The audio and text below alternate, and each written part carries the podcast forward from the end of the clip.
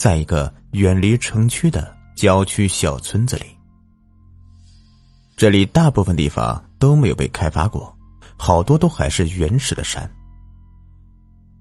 这里有一所大专学校，并没有被封闭。这个大专学校已经在这里建校好些年了，可是这么多年来，学校周围的环境一点都没有变过。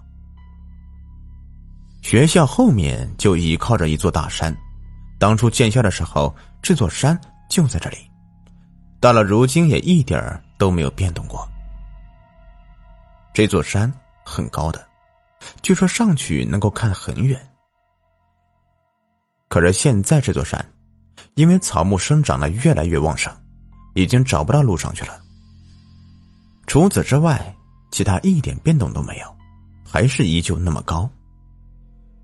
不过话说回来，虽然山水没有啥变动，但是随着时间的流逝，现实中总有或多或少的发生一些这样那样的事情，然后随着人们口头的流传。最终变得事实和流传相差越来越大。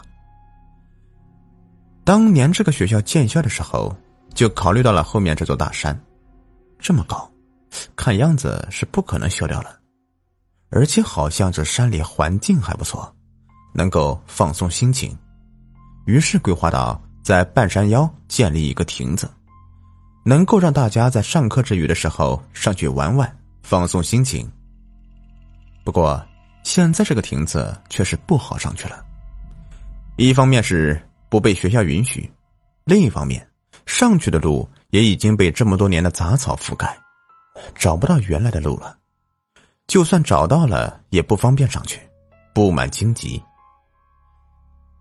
现在，因为山林茂密，在山脚下只能够看到亭子的那个顶，因为岁月风霜的侵蚀。红漆已经斑驳了。相传，是因为学校里面当年这个亭子开放之后，在某一个夜晚，就出了个岔子。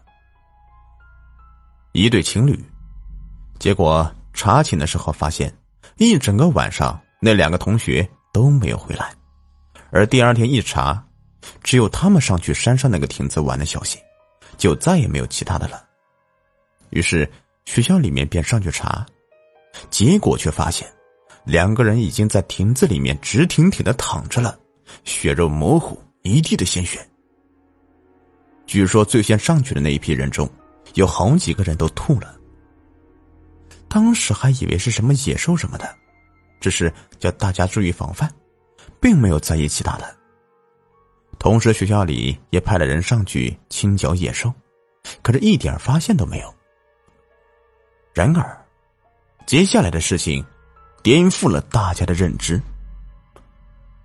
又是一个下午，一对情侣相约到亭子上面去玩，结果却是一个人死在了亭子上面，死状和上次那几个人一样，而另外一个人呢，虽然可以侥幸逃脱，捡到一条小命，可是也已经疯了，失去了心智，只是刚被发现的时候。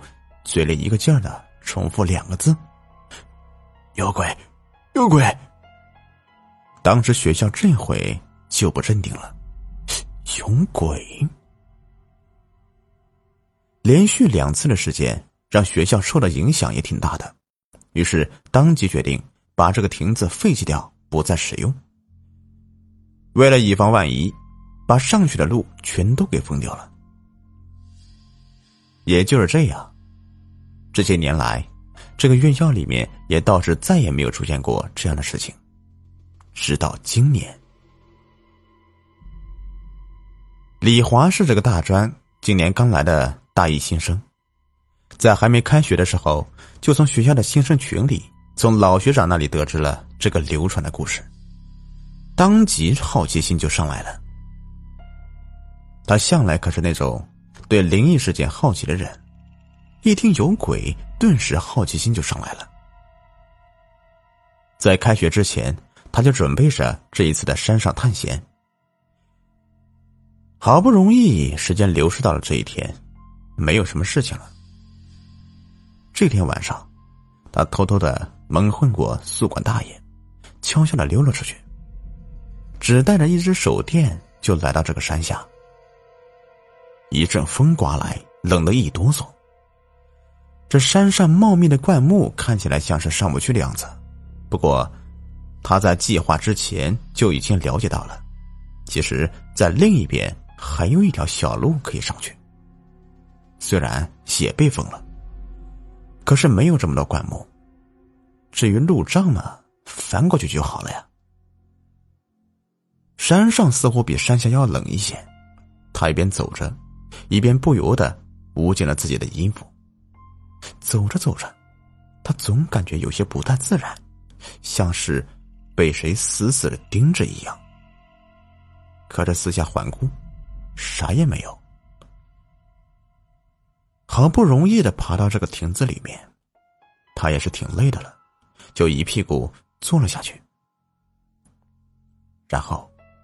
李华掏出手机来，就准备向周围拍个照片，来表示自己来过，拿回去给大家炫耀一番。